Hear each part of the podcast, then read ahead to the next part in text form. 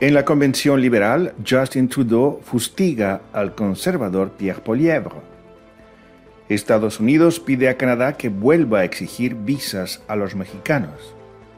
Diputados canadienses piden declaración de emergencia ante la violencia contra mujeres indígenas. Nunavut apela a decisión en materia de derechos lingüísticos.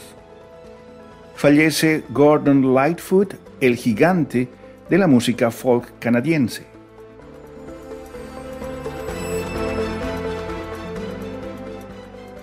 Bienvenidos a la actualidad canadiense en 10 minutos en esta primera semana de mayo de 2023. En nombre de Radio Canadá Internacional va un cordial saludo. Desde Montreal, Rufo Valencia les da la bienvenida.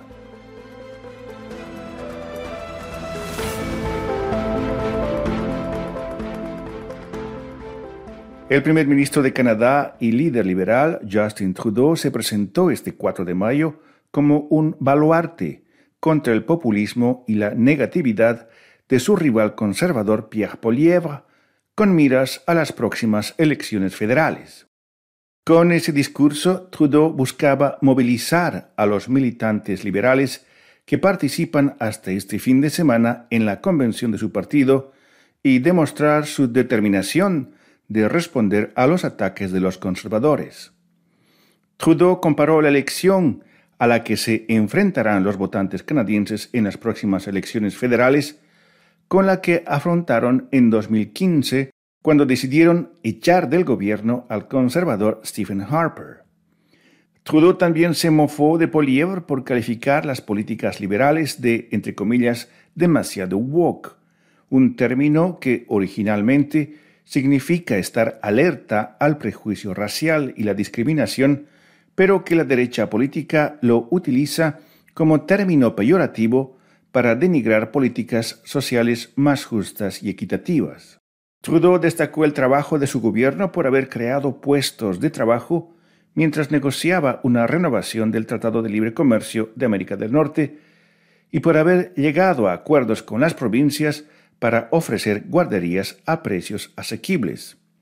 En la Convención Liberal, Trudeau dejó en claro que tiene la intención de liderar a los liberales en las próximas elecciones generales. Están escuchando La actualidad canadiense en 10 minutos, un podcast de Radio Canadá Internacional.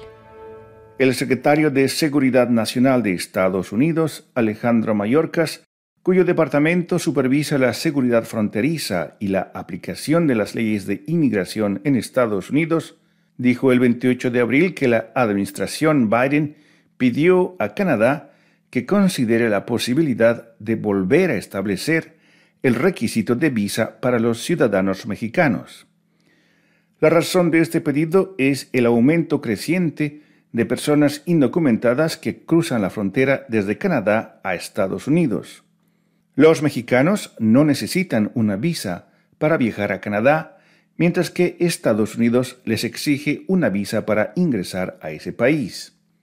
Las autoridades fronterizas estadounidenses afirman que algunos ciudadanos mexicanos utilizan la exención de visa de parte de Canadá para volar al país y cruzar ilegalmente a Estados Unidos.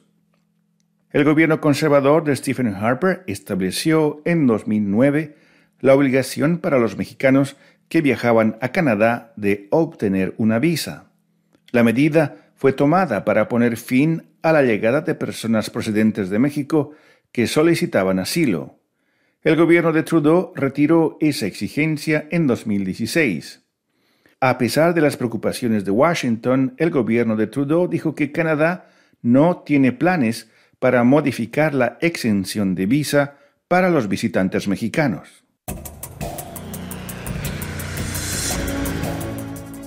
En Ottawa, la Cámara de los Comunes aprobó este 2 de mayo por unanimidad una moción en la que se pide al gobierno federal que declare la emergencia nacional ante la continua violencia contra las mujeres, las niñas y personas de dos espíritus indígenas. La moción fue presentada por la diputada neodemócrata Lia Gazan. También se le pide al gobierno que realice una inversión inmediata y sustancial para crear un sistema de alerta pública sobre mujeres, niñas y personas de dos espíritus indígenas desaparecidas. Gazan también pidió al gobierno que emita una proclamación oficial de emergencia. Por su parte, el gobierno del primer ministro Trudeau no anunció si iba a declarar el estado de emergencia nacional solicitado.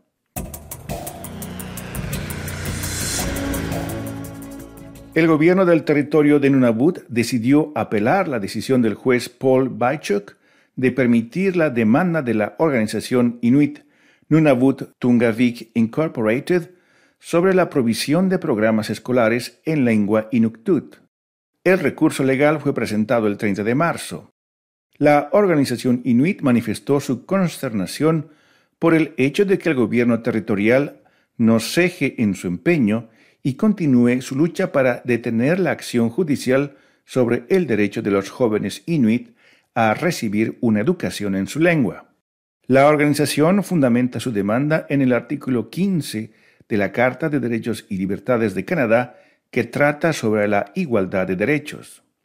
Por su lado, las autoridades de Nunavut intentaron que la demanda sea desestimada, alegando que el artículo 15 no abarca los derechos lingüísticos. El juez Paul Bychuk del Tribunal de Nunavut rechazó ese pedido de las autoridades del territorio a principios de marzo. En su decisión, el juez escribió que la Corte Suprema de Canadá ha oído que la sección en cuestión de la Carta podía proteger contra la discriminación basada en el idioma. Aunque el Inuktitut es la lengua más hablada en Nunavut, solo se le enseña hasta el cuarto año de primaria. Después, el plan de estudios es dispensado principalmente en inglés y francés. El icono de la música folk canadiense, Gordon Lightfoot, cuyas evocadoras y poéticas canciones están grabadas en el paisaje musical de Canadá, murió este primero de mayo a los 84 años, según su publicista de toda la vida, Victoria Lord. Según Lord, Lightfoot falleció en un hospital de Toronto el lunes por la noche. La causa de su muerte no fue comunicada. Nacido en Orillia, en la provincia de Ontario, Lightfoot fue aclamado como el trovador del folk canadiense por su música conmovedora y sus sentidas letras.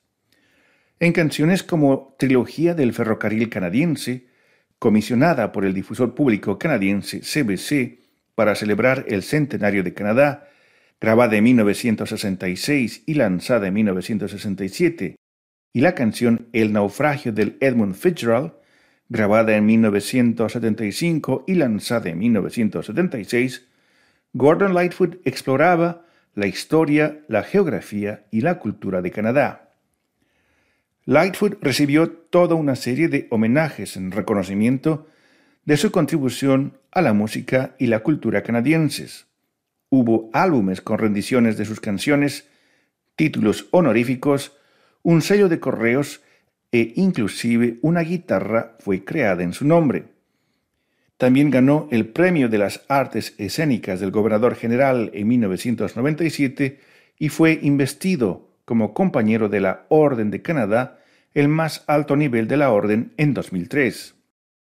Nominado en varias ocasiones a los premios Grammy y con más de 15 premios Juno en su haber, Lightfoot ingresó en muchos salones de la fama, incluyendo el de la música canadiense.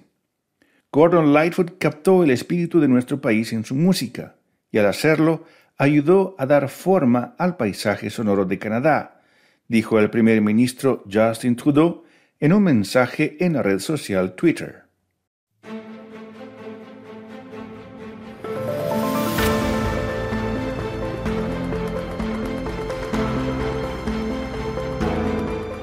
Aquí llegamos al final de la actualidad canadiense en 10 minutos, un podcast semanal de Radio Canadá Internacional. Desde Montreal, Canadá, Rufo Valencia les agradece por su atención y será hasta la próxima.